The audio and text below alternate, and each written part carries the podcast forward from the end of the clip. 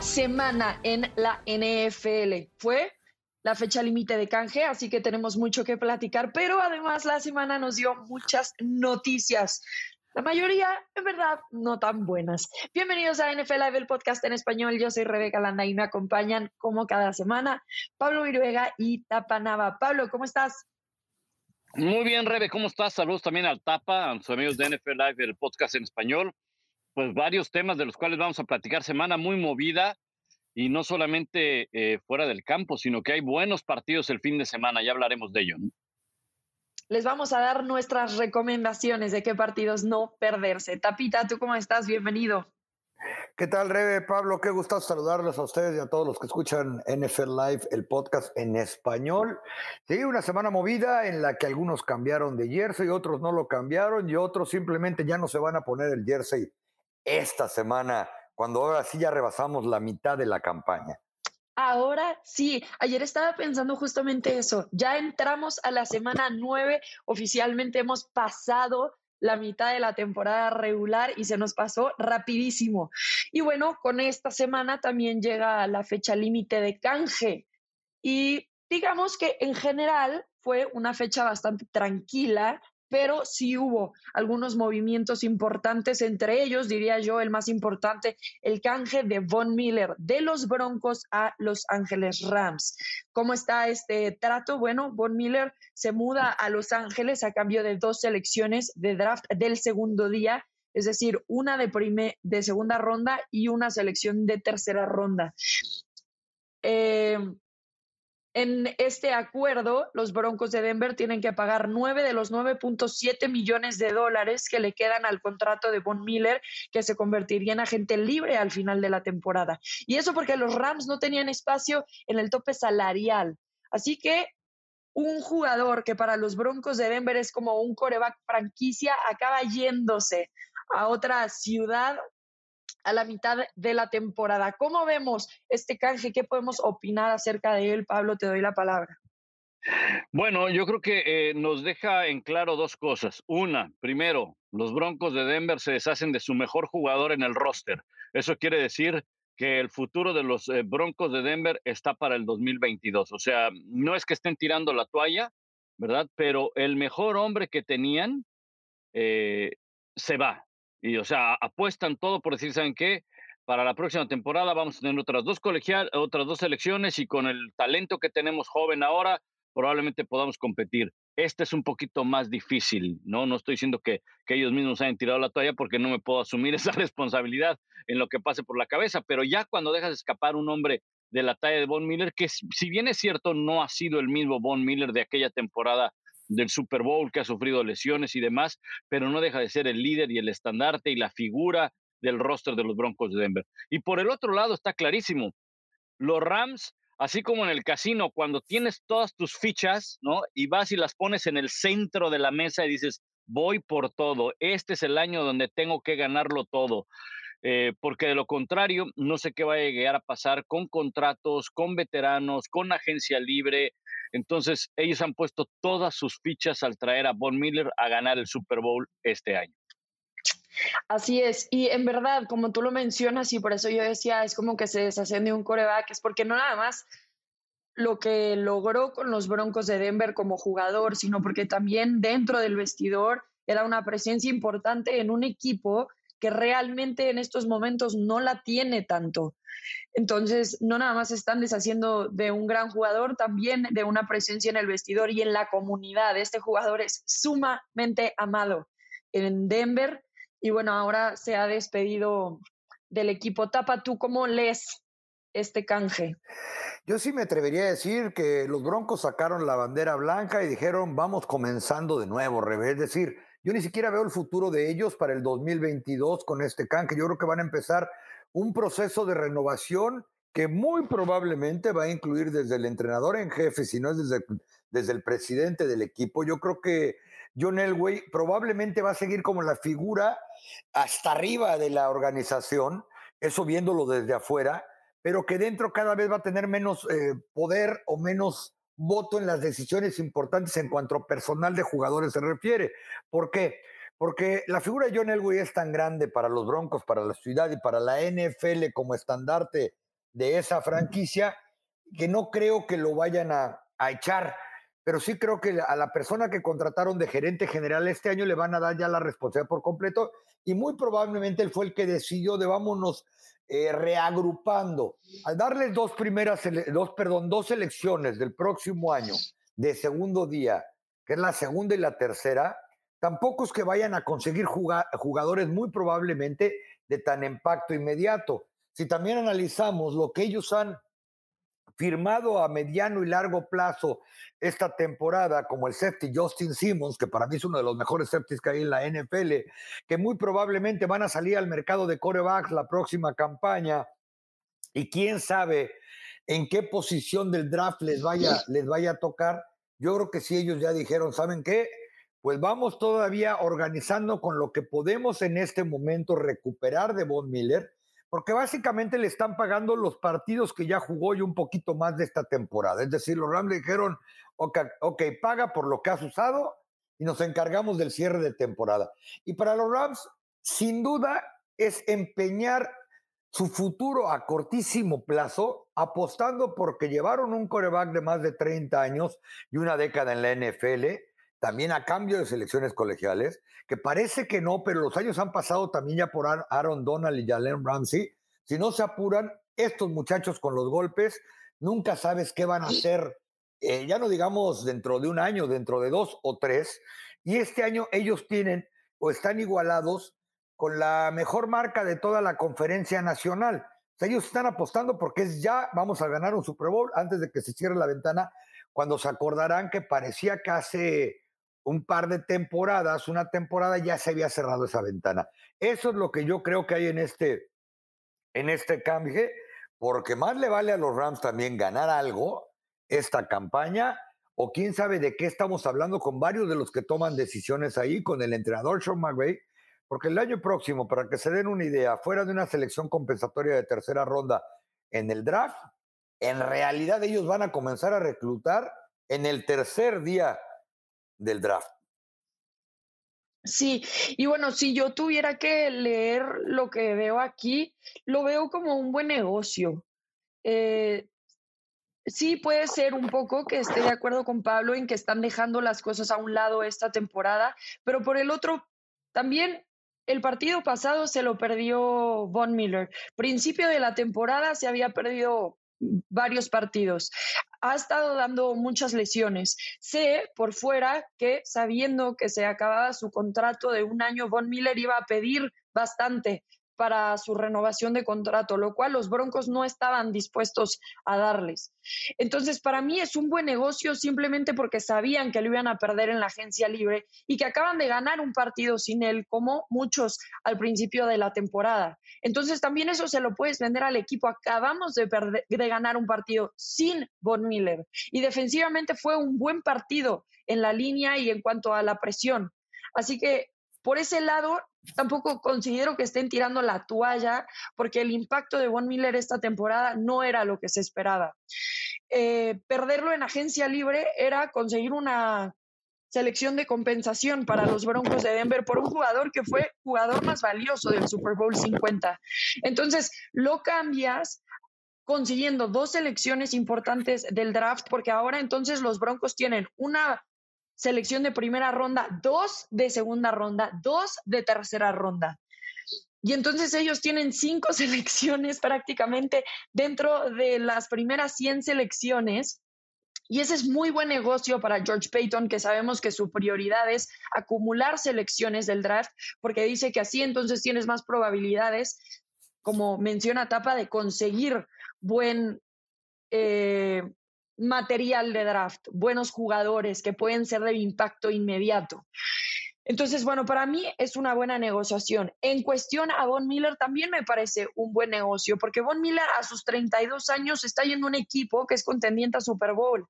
Se une a Aaron Donald y a Jalen Ramsey. Y entonces las cosas para Von Miller no pudieron haber estado mejor en cuestión de equipo. Pero además, en Los Ángeles vive su hijo. Eh, porque la mamá de, su hijo vive allá, y entonces Von Miller ahora va a poder estar cerca de su familia. Para mí, este es un canje, una negociación completa por como lo veas. Y sí, estoy de acuerdo con Tapa, los Rams están poniendo todas las canicas en la apuesta. Ellos están creyendo que con Von Miller pueden llegar hasta ganar un Super Bowl. Después, los Rams del futuro se preocuparán cómo resolver ese tema, cómo volver a darle vida joven a este equipo sin tantas selecciones del draft. No, no quieren dejar a un lado lo que ocurrió con Tampa Bay, ¿no? De ganar un Super Bowl en casa y saben que tienen la oportunidad de hacerlo los Rams, porque definitivamente eh, es eh, uno de los dos o de los tres mejores equipos que hay en la, en la NFL. Y en el caso de los Broncos, eh, de acuerdo, o sea, yo creo que el equipo puede competir difícilmente con Von Miller y sin Von Miller, ¿no? O sea, Von Miller no era el no era la diferencia para ganar o perder partidos. Hay muchas cosas que llenar en los Broncos de Denver y creo que el, paso es el correcto. O sea, me refiero a las selecciones que tú decías, el, el, eh, juntar más eh, talento para la próxima temporada, porque el calendario no es fácil para los Broncos. Visitan a Dallas este fin de semana, un partido en el que salen desfavorecidos contra Filadelfia, podrían competir, podrían incluso ganarlo. Semana de descanso y todos los siguientes partidos después de la semana de descanso, salvo el de Detroit, seguramente saldrán desfavorecidos.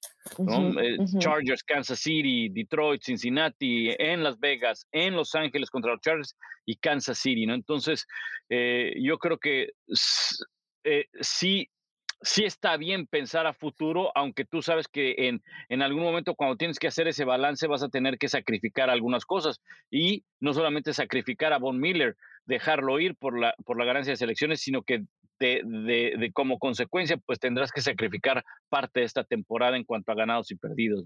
Sí, sí porque los Broncos tienen... Dale, dale, tapa. Perdón, sí, completamente de acuerdo. Esto fue como una negociación de julio en el béisbol. Dijeron de que se vaya gratis a, de lo perdido lo encontrado eh, y creo que encontraron bastante para un muchacho de 32 años que no jugó la temporada pasada, que como dijeron, ha sido, ha estado lastimado y que realmente tal cual como ambos lo acaban de explicar, no iba a ser la diferencia para siquiera acercarse a los playoffs para los Denver Broncos eh, esta campaña.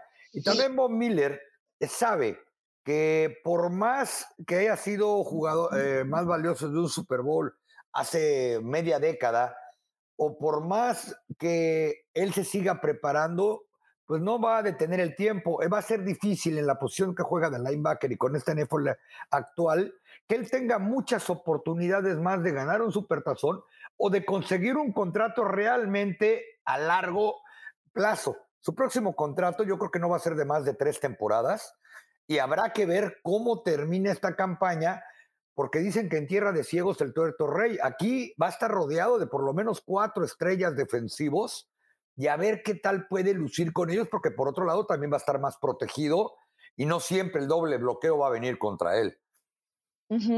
Sí, y bueno, también depende, o sea, después de esta temporada, ¿qué pasa para Von Miller, no? Porque también los Rams, como ya mencioné, tienen muy mal tope salarial por todas las estrellas que tienen, y Von Miller se acaba su contrato ahora. Él también estará buscando una extensión de contrato la próxima temporada no creo que los Rams le, le den el contrato que también iba a buscar con los Broncos de Denver. Estaba platicando con la gente justamente de los Broncos y dicen es que Tom Brady en ese sentido no ha ayudado, porque como él está jugando a los 45, el resto de los jugadores creen que pueden jugar hasta los 45. Este, bueno, Tom Brady todavía no tiene 45, pero no dudamos de que lo consiga. Y entonces como que los jugadores pierden esta perspectiva de lo que es real para sus propias posiciones o para el cuidado que ellos han tomado con su carrera, su vida, la forma en la que se alimentan, cómo se cuidan físicamente. Y entonces llegan pidiendo unos eh, acuerdos estratosféricos y reales para su edad. Pero sucede que porque Tom Brady lo hace, el resto creen que pueden hacerlo. Entonces, bueno, prácticamente eso le estaba pasando de alguna manera a Von Miller, digámoslo así, le pasa a muchos otros jugadores en la NFL. Veamos entonces dónde termina. Me gusta la posición en la que están los Broncos porque no nada más tienen esas selecciones en el draft para seleccionar a jugadores, sino también para armar paquetes. Y sabemos que ahora los corebacks están, especialmente los veteranos, a venta por paquetes. Puede ser un gran contrato, selecciones en el draft y los Broncos están en una posición perfecta para, por ejemplo, ir a buscar a Russell Wilson o Aaron Rodgers. Así que tendremos que esperar a ver cómo George Payton, el gerente general de los Broncos, usa esas selecciones del draft. Hablando de Aaron Rodgers, él fue una de las razones también por las que hubo tanta noticia este fin de semana. Resulta que en octubre el coreback dio a entender que había sido vacunado contestando la pregunta en rueda de prensa, sí he sido inmunizado. No dijo vacunado como tal. Ahora ha sido descartado del juego del domingo porque dio positivo a COVID. Lo que se entiende que no ha sido vacunado y necesita estar fuera de la NFL por 10 días como mínimo. Les recordamos que el, protocolo de vacunación en la NFL, si has sido vacunado, nada más necesitas dos pruebas negativas y puedes jugar. Si no has sido eh, vacunado, entonces estás definitivamente fuera, pase lo que pase, por 10 días. Y eso es lo que está sucediendo con Aaron Rodgers, lo que abre la pregunta, ¿por qué entonces no ha cumplido con los protocolos COVID como el resto de los jugadores?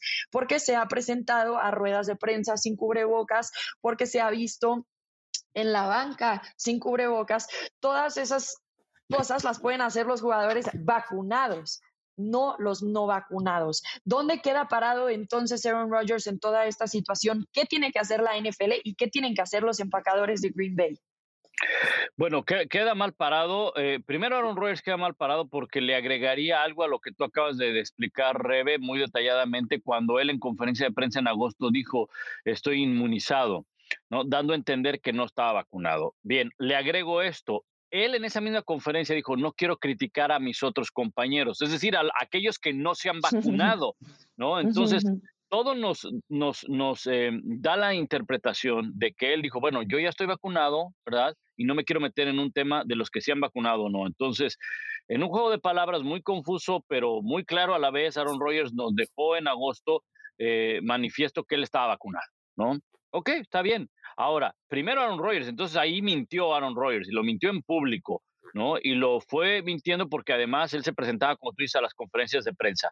El coach Matt LaFleur ha dicho, bueno, ahí hay cámaras, revisen las cámaras y vean si Aaron Rodgers trae cubrebocas o no en las instalaciones. Eso es algo que tiene que hacer la NFL. Entonces, ¿cómo queda Aaron Rodgers y cómo queda el equipo? Porque si no cumplieron con todos estos protocolos, tendrá que venir una sanción de la NFL, definitivamente tendrá que venir una sanción. Y si no viene una sanción de la NFL, se le va a venir algo encima al comisionado o a la NFL, porque entonces ahí sí ya estamos hablando, ah, es Aaron Rodgers. Pero ¿qué tal si hubiera sido el, el, centro largo de los Jacksonville Jaguars? A él le metes una multa de no sé cuánto, ¿verdad? Pues más, ni siquiera nos enteramos, nos enteramos porque lo multaste ya. Entonces, la NFL tiene que ser muy, muy estricta en estos sentidos, con el mismo criterio y seguramente, porque hemos escuchado varios reportes, la liga estará investigando qué es lo que ha pasado en estas semanas, donde Aaron Rodgers, pues todos pensamos que estaba vacunado, ¿no? Y justamente ahora estoy leyendo que Rodgers había buscado una excepción de la NFL y la NFLPA por sus niveles de anticuerpos este verano. Es decir, parecer le dio COVID, dijo, ella me dio COVID, estoy inmunizado y por eso contestó, I've been immunized. Eh, pero de todas maneras, eso lo deja como no vacunado. Y después pasó por un tratamiento homeopático por su doctor también para aumentar los niveles de anticuerpos de su cuerpo. De todas maneras, esto no cumple con los requerimientos de la NFL. Tapa, ¿tú cómo lo ves? No, por supuesto, y tiene que haber alguna sanción, no por ser Aaron Rodgers no la va a haber, y la sanción no solamente creo que debe ser promedio, debe ser ejemplar. Eh, Aaron Rodgers yo creo que ya de plano se está saliendo a veces de, los estándares, ¿no?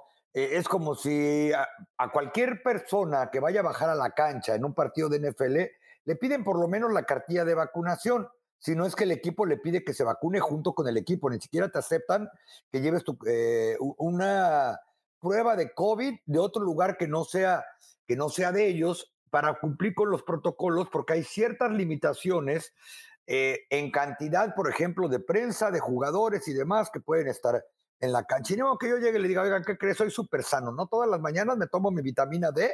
Aparte ya me dio COVID, entonces a mí háganme una excepción porque fíjense, desde chiquito nunca me enfermo ni de gripa. Pues no, eso no puede ser así. O sea, Aaron Rodgers tiene que cumplir, tiene que cumplir como todos los demás. Yo también lo veo como Pablo, que el tipo mintió entre palabras, nos enredó absolutamente a todos. Ahora el problema, más allá de la multa, es que Green Bay está compitiendo de nueva cuenta y de manera seria por la postemporada, que es lo que en realidad y tristemente quizá, porque es más importante el tema de COVID que el de cualquier deporte resultado de fútbol americano, pero en términos de temporada esto no se va a detener. Y Green Bay en este momento para muchos eh, puede ser el mejor equipo que hay en toda la conferencia nacional, si no es que en la NFL. Este fin de semana ya van a tener que jugar con Jordan Love apresurando su debut en la NFL y van a tener que jugar con una persona de coreback debido a las idiatiqueces, por llamarlo de alguna manera, si es que existe esa palabra, de su coreback, este, cuando en la, básicamente la gran ventaja que tienen es que hay tres partidos de diferencia con el que le sigue en el norte de la conferencia nacional y se pueden dar el lujo de perder, pero esto no estaba planeado de esa manera. No solamente es lo que puede afectar al resto de la liga al andarse brincando protocolos, eh, lo que puede afectar a sus propios compañeros, al desarrollo de otro jugador y a los resultados finalmente de una liga como todas en Estados Unidos que han decidido no parar y que además tienen un partido importantísimo contra los Kansas City Chiefs que también tienen sus propios problemas que resolver, pero creo que se acaban de quitar uno e importante, el de tener que detener a Aaron Rodgers. Y le agregaría, le agregaría algo, Tapa y Rebe. A ver, yo sé que es muy aventurado y, y lo que ustedes quieran, pero le estás abriendo la puerta al suplente. Aaron Rodgers no va a dejar de ser suplente hasta el día que se vaya a Green Bay. Eso me queda claro. Eso me queda claro. O sea, en ningún momento. Ajá. Eh, o sea, Aaron Rodgers se va a mantener como titular hasta el día que él decida irse de Green Bay. Pase lo que pase.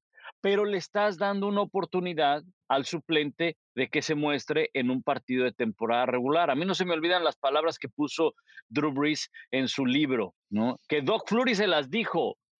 Mira, tú y yo somos muy amigos, Ajá, porque estaban en, en, en, los Chargers, tapa ahí los dos, ¿no? Tú, tú, y yo somos muy amigos y nos llevamos muy bien y te he dado muchos consejos porque los dos somos prácticamente de, las mismas, eh, de la misma confección, chaparritos y bla, bla, bla. Jamás dejes entrar al suplente al terreno de juego, le dijo Doc Flurry.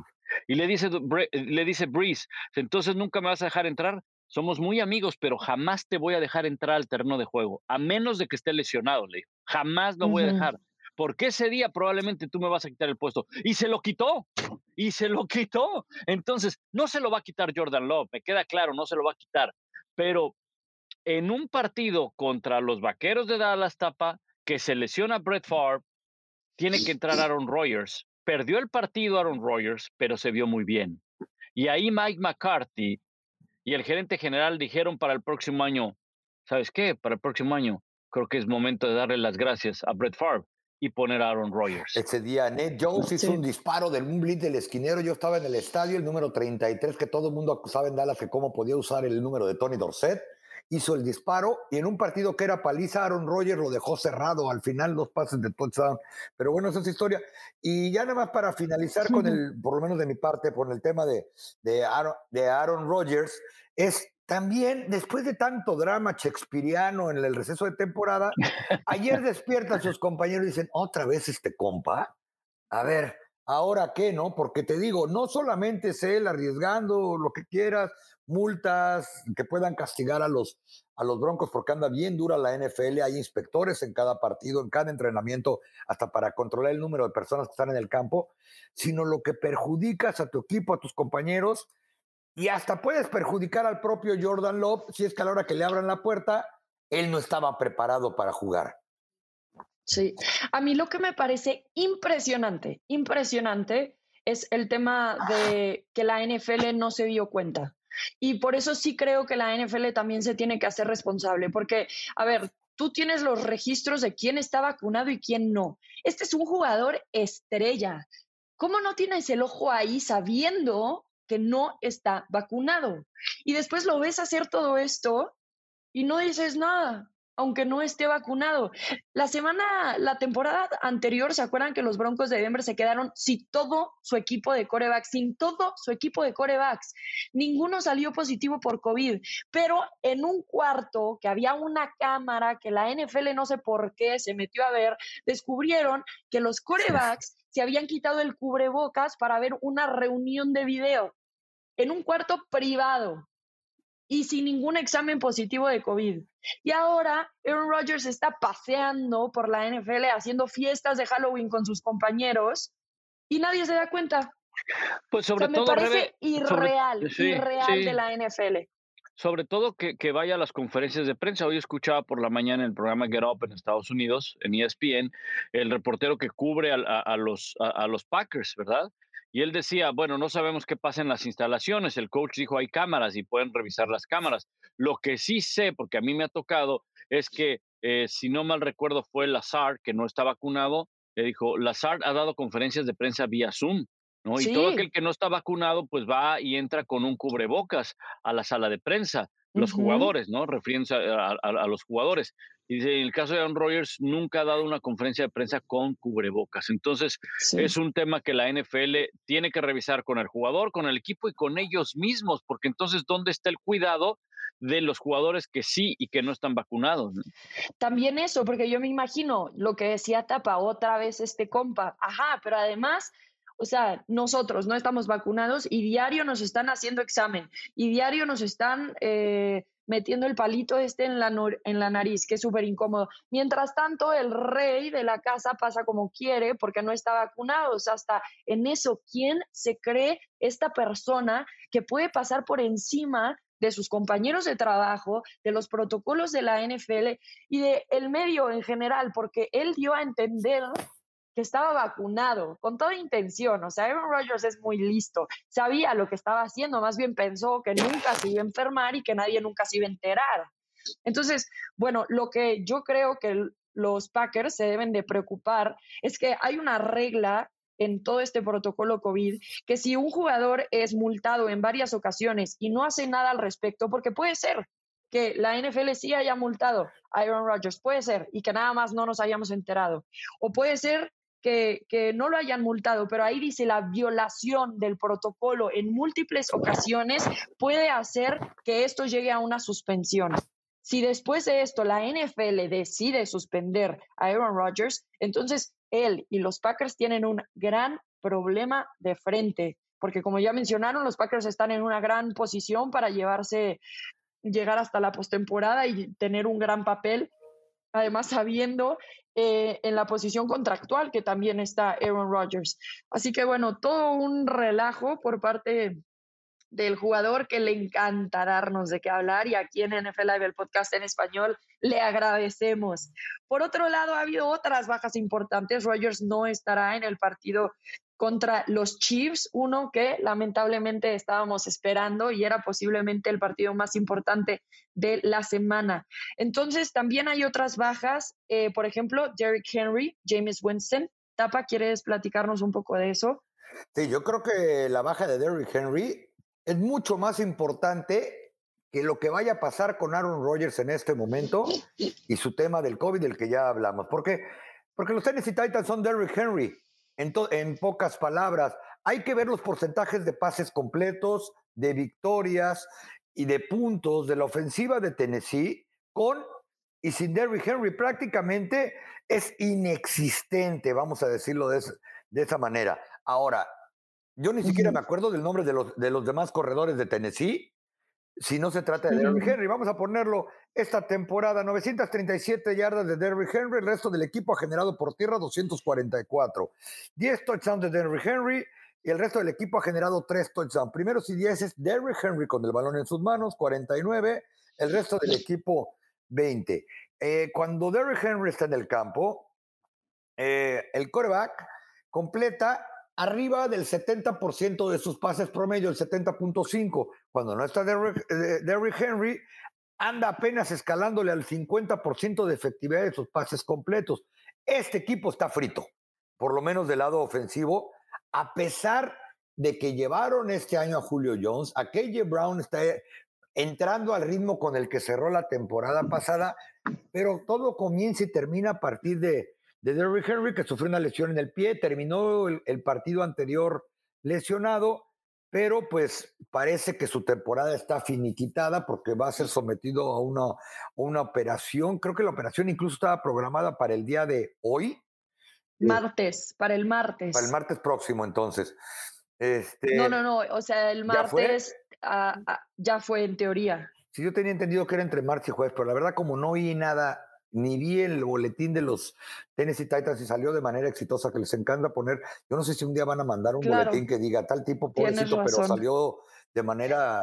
no fue un éxito la operación. No fue, no fue éxito, exacto. Este, ¿Cómo sea? Pero bueno, este, eso es importante. Ahora, el asunto de James Winston, quien en el primer cuarto del partido contra Tampa Bay y que estaba viviendo prácticamente su mejor temporada este, en ganados y perdidos, que tenía la mayor cantidad de pases de más de 50 yardos, empatado, calladito, calladito con Matthew Stafford en toda la NFL, es decir, le estaba dando la profundidad que muchos criticaban que ya Drew Brees no le daba a Nueva Orleans. Y un Nuevo Orleans que únicamente ha perdido dos partidos, que alcanzó a sacar el, el, resultado también contra Tampa Bay, con Trevor Zimmerman. Este, que, oye, qué, impresión, ¿no? Que ya está en su séptima temporada y que ahora va a tener que elegir entre eh, Tyson Hill o Trevor Seaman quién es su coreback titular. Yo creo que deja en una muy, pero muy mala situación también a los New Orleans Saints, precisamente porque están en una división competida y no solamente por Tampa Bay, ¿eh? uno se quedó con la idea de que Atlanta no da una, pero Atlanta todavía tiene muy buenas posibilidades de tratar de incluso de competir por un boleto comodín si saca algunos buenos resultados y precisamente aprovecha que el coreback de los Saints no va a estar el resto de la temporada y en el sur de la americana, pues Tennessee con esta baja de Derrick Henry, yo no sé cómo le va a tocar contra los Colts, que han tenido más buenas que malas a pesar de que perdieron la, eh, la semana anterior. Fíjate que en, el, e, e, en estos dos casos que, que dice el Tapa, eh, le complemento el tema de Derrick Henry, ¿no? Lo que hace y lo que, le, y, lo, y lo que repercute en el equipo. Decía el Tapa, Tannehill es más efectivo con Henry en el campo. Y sí, ahí están los números. El porcentaje de pases completos es mucho mejor cuando Henry está en el backfield. Eh, firmaron a Adrian Peterson y bueno, pues es simplemente la experiencia. ¿Cuántas vidas tiene Adrian Peterson? Qué bárbaro. vidas tiene Adrian Exactamente. Ahora, en defensa de Adrian Peterson, porque de inmediato muchos dicen, ah, ya está muerto. Oye, el tipo regresó, ¿se acuerdan? Regresó de una lesión en la rodilla, ligamento cruzado anterior, y fue cuando rebasó las 2.000 yardas, si no mal recuerdo. Y luego regresó de ese año de suspensión por violencia doméstica que le, que le que, se lo puso la NFL y tuvo una muy buena temporada. Claro, la edad y el desgaste pues van mermando en cuanto a las estadísticas. Va a estar en una rotación Adrian Peterson, ¿no? Va a estar en una rotación de, como bien dice el Tapa, jugadores pues eh, que iremos conociendo este, este domingo, ¿no? Jeremy Mac, ¿qué es? McNichols. McNichols, el número 28. Ajá. Si, si, si, si, necesitan a alguien en el fantasy, pues agárrenlo, ¿no? Igual les da algo, ¿no? Es un volado. Y el otro es el número 41. Se llama Cary Blasingman, un chico que andaba en Minnesota y de la escuadra de prácticas lo trajeron. Se haber juntado con Aaron Rodgers porque le dio COVID hace un par de semanas y andaba en la lista de COVID. Entonces son completamente desconocidos. Tennessee va a necesitar de un mejor juego de Ryan Tannehill, porque van a tener que empezar a lanzar el balón. Sus mejores armas ahora son Julio Jones y AJ Brown, y van a tener que poner el balón en las manos. Y de su defensiva, que no estaba jugando mal, pero va a tener que todavía jugar mucho mejor la, defensiva para eh, tratar de, meterse a la postemporada. Tienen una, gran ventaja eh, precisamente sobre eh, Indianápolis en esa división. Y de, y de los Saints, Rebe, yo te diría, sí se les da una pieza bien importante, pero tienen quizá uno de los mejores coaches en cuanto a adaptar un sistema a las condiciones que tienes de, tus jugadores. Eh, no es la primera ocasión para Trevor Simeon que tenga que tomar el, rol de coreback eh, titular. Tienen una buena defensiva y este equipo seguía sí por lo que hacía Winston, discretamente, ¿verdad? Poco a poco mejorando, pero seguía por Alvin Camara. El día que Alvin Camara no esté en ese roster o en ese terreno de juego, ahí, se, ahí sí que se encaminen a todos los santos que hay en Nueva Orleans para que traten de ganar un partido. Oiga, muchachos, y además, eh, Michael Thomas ya no va a jugar esta temporada, ¿eh? También el miércoles salió ahí perdida la noticia entre lo de James Winston de que sufrió una, un retroceso en su rehabilitación y Babalú hasta la próxima campaña. Sí.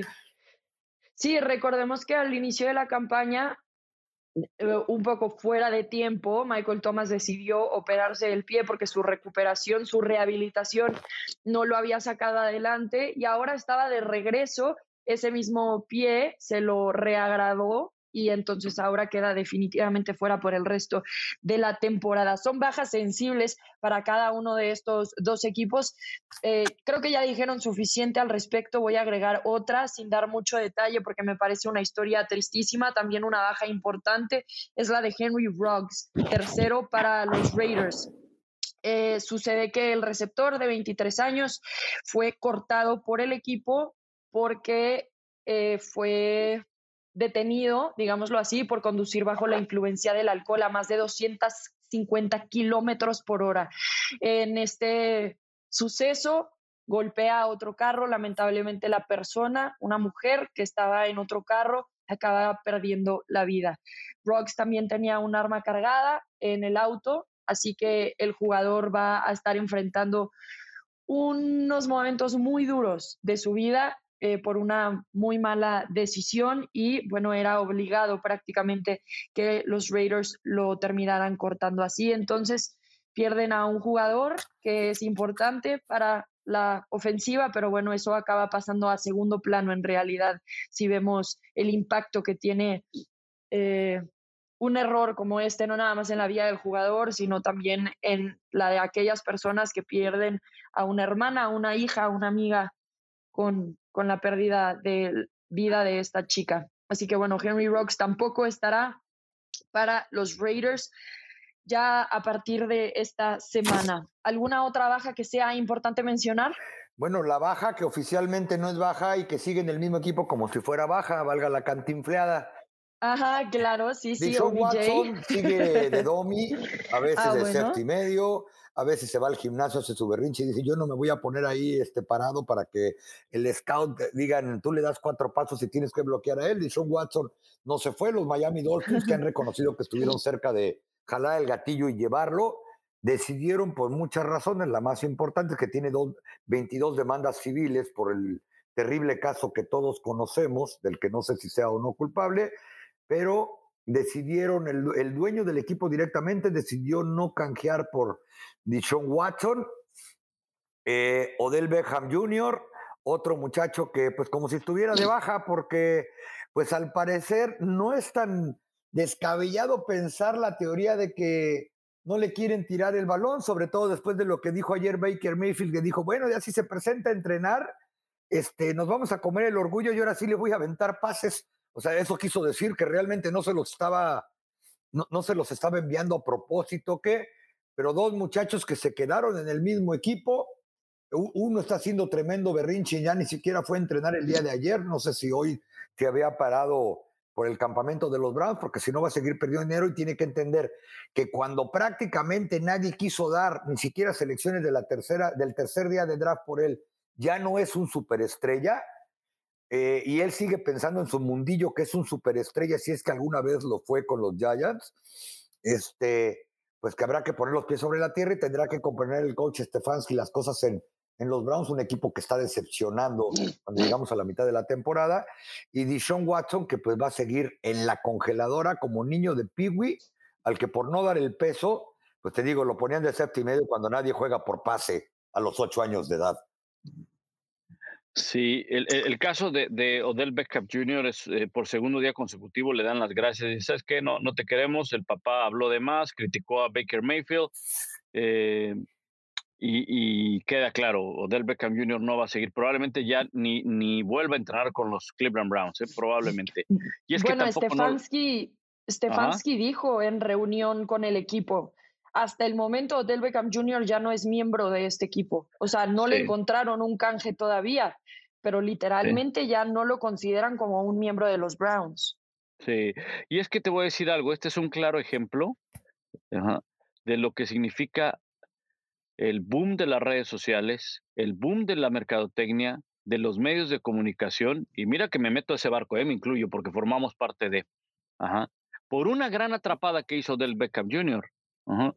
Muchos creían, ahí sí yo me bajo, que este era un tipo Jerry Rice, que era un tipo Chris Carter, que iba a ser lo mejor, y lo único que ha traído ha sido problemas en vestidores, porque lo tuvo en, en, Nueva York, los tuvo en Cleveland, ajá, y lo peor de todo, criticando a sus compañeros. O sea, criticó a Eli Manning, criticó a Baker Mayfield, porque fue el papá o fue él el que le dijo al papá, porque esa es otra, esa puede ser otra versión, ¿no? Entonces, eh, eh, es un jugador que no dudo que tenga talento, porque para llegar a la NFL, pues debes de tener algo de talento, yo creo. Pero este es el claro ejemplo de cómo a veces una persona, una personalidad, por las redes sociales, por la mercadotecnia, por los medios de comunicación, puede alcanzar niveles que todavía no está preparado para alcanzar y que no tiene la mentalidad para saberlos manejar. Y eso le ocurrió a Del Beckham Jr. Nunca llegó a ser un gran receptor, nunca llegó a ser, y que tenía talento para hacerlo, probablemente sí lo tenía llegar a ser, pero se vivió y, se amarró y vive de una magnífica recepción que hizo pero su carrera hoy más que nunca está en el limbo, porque yo no creo que algún equipo se vaya a aventar a contratarlo, porque sabes que te estás aventando una lacrana en la espalda en el vestidor. Sí, y mucho menos por lo que un jugador con su propio autovaloración pide.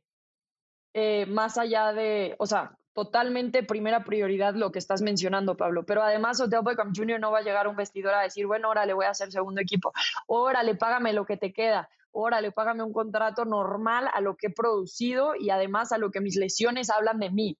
Un jugador así no va a, a doblar las manos y reconocer lo que está produciendo, el impacto que tienen los equipos. No veo que este jugador tenga la autocrítica como para llegar a un punto así y, darse cuenta de realmente dónde está parado.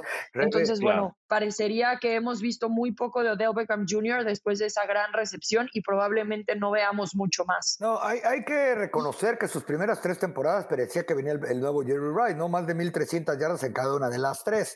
Pero hoy en día, Después de ocho temporadas en la NFL, ocho temporadas son muchas ya para un receptor. Para un receptor que en las últimas dos temporadas combinados ha jugado 13 partidos.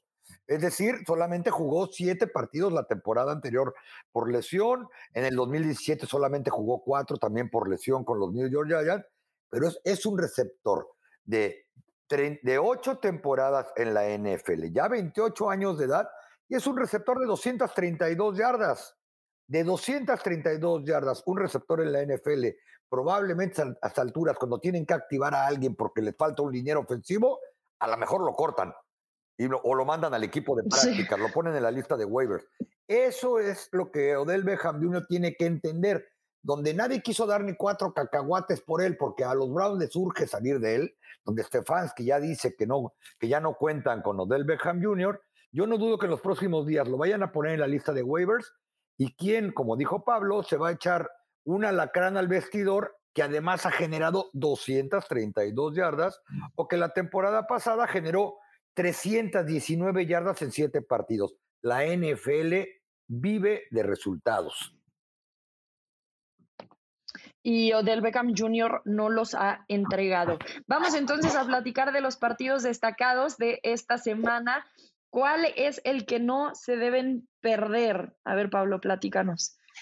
Pues mira, yo, yo me voy a ir, hay, hay, varios, desafortunadamente ya hablábamos de dos jugadores que no van a jugar este fin de semana y bajan un poco el interés del partido, uno Tennessee Rams y Green Bay Kansas City, pero me voy a quedar en el de Kansas City contra Green Bay. Eh, creo que es una buena oportunidad para los dos equipos y voy a empezar para Kansas City. Kansas City, el no enfrentar a Aaron Rodgers, el jugar en casa, el tener que enfrentar a un equipo que visita, que trae toda esta semana los problemas de que si Aaron Rodgers estaba vacunado o no, es una muy buena oportunidad para Kansas City de sumar otra victoria. Ganaron feo el lunes, pero ganaron al final contra los Giants. Sigue sin operar esa, e, e, ese, ese, ese ataque no hay línea ofensiva, eh, Patrick Mahomes está cometiendo errores porque quiere hacer más con el balón. Kelsey y Tyreek Hill sumaron ya cuatro partidos sin rebasar las 100 yardas cada uno. La defensiva no detiene a nada, pero no está Aaron Rodgers. Es una buena oportunidad para poder ganar el partido. Sin embargo, del otro lado, ojo, no solamente es Aaron Rodgers. Claro, no estoy diciendo que este equipo no necesite a Aaron Rodgers, por supuesto que no, pero creo que tiene otras armas. Y desde hace varios años, eh, eh, específicamente desde que llegó el coach Matt LaFleur, este equipo seguía más por la vía terrestre. Y es la debilidad de Kansas City. No me extrañaría que le empiecen a correr mucho el balón a Kansas City y le pongan situaciones favorables a Jordan Love para poder lanzar el balón mucho play action, mucho bootleg, mucho read option, mucho RPO, vamos a ver, donde puedan eh, eh, ser lecturas fáciles, donde no tengan que ser eh, jugadas arriesgadas para Jordan Love y que pueda encontrar a sus receptores, siempre y cuando puedan correr el balón. Y la defensiva ha encontrado, la defensiva me refiero a la defensiva rival de, de, Kansas City, cualquiera de ellos ha encontrado la manera de detener a Kansas City. Ponle dos safeties, no en el fondo, ahí en la zona de anotación ¿verdad? Y presiónalo con los frontales y puedes causarle problemas a Patrick Mahomes. Entonces, yo eh, estoy interesado en ver este partido por varias cosas. Si Kansas City puede ganar otro partidito que se acerque a la postemporada, Green Bay dar un mensaje de que, miren, podemos ganar sin Aaron Rodgers, aunque siempre lo vamos a necesitar definitivamente, ¿verdad? Y eh, el plan de juego que pueda poner Matt LaFleur. Va a ser bien interesante ese juego. ¿eh? Muy bien, sí, no porque ya no esté Aaron Rodgers significa que deja de ser interesante. ¿Qué partido no te pierdes tú, Tapa? El de los Arizona Cardinals en San Francisco o en Santa Clara, para ser exactos. Eh, creo que todavía es un muy buen duelo divisional. Los Cardinals están buscando su primer arranque 8-1 prácticamente desde que se fue Kurt Warner en la tacita de café que se tomó por ahí, los llevó hasta el Super Bowl. Tengo ganas de ver qué tal responden esos Arizona Cardinals después de que perdieron un partido que parecían ganar con eh, una serie ofensiva última de ellos eh, histórica, salieron desde un paso adelante del end zone para comandar, como para que a AJ Green se le olvidara la jugada y nunca volteara a ver que el pase iba a él. Al revés, parecía que estaba, que estaba bloqueando. Y para San Francisco, un equipo que a pesar de todas las situaciones que ha atravesado, incluyendo eh, lesiones, contagios de COVID, etcétera, una defensa que quizá no está al nivel de lo que hubiéramos esperado tras la recuperación de algunos de los jugadores que estuvieron lastimados la temporada anterior, todavía está en buena posición para pelear por la postemporada. A muchos se nos olvida con tantas cosas que han sucedido que este fin de semana prácticamente arranca la segunda mitad de la campaña, ¿no? Habrá que ver si los Cardinals no comienzan el tobogán o si Arizona puede, digo, si San Francisco puede este, subir. Perdón, eh, etcétera. Salud. Gracias, muchas gracias, disculpen.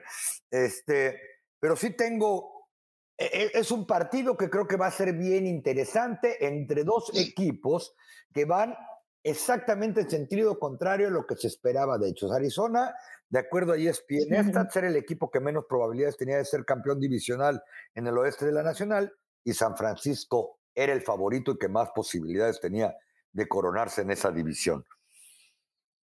Ese partido también es uno que está en mi lista para ver. El otro que vería sería el de los Cowboys contra los Broncos, simplemente porque quiero ver cómo reaccionan los Broncos, y el de los Rams contra los Titans, porque me gustaría ver a Von Miller en el campo. Steelers contra Bears no me suena como un partido que, que, que deje a deber, así que sin duda alguna ver a los Steelers ir mejorando su récord y consiguiendo aumentar sus posibilidades en el norte de la NFC también sería una razón para verlo.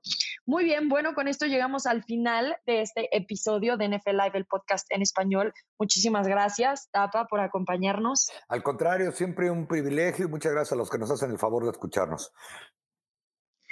De parte de Pablo Viruega, yo soy Rebeca Landa. Gracias por escucharnos en NFL Live, el podcast en español. Recuerden activar las notificaciones para que les lleguen cada vez que publicamos un episodio nuevo. Inicia entonces la semana 9 de la NFL. Nosotros estaremos para platicar sobre ella la próxima semana. Esto fue NFL Live, el podcast en español. Nos escuchamos. Hasta la próxima.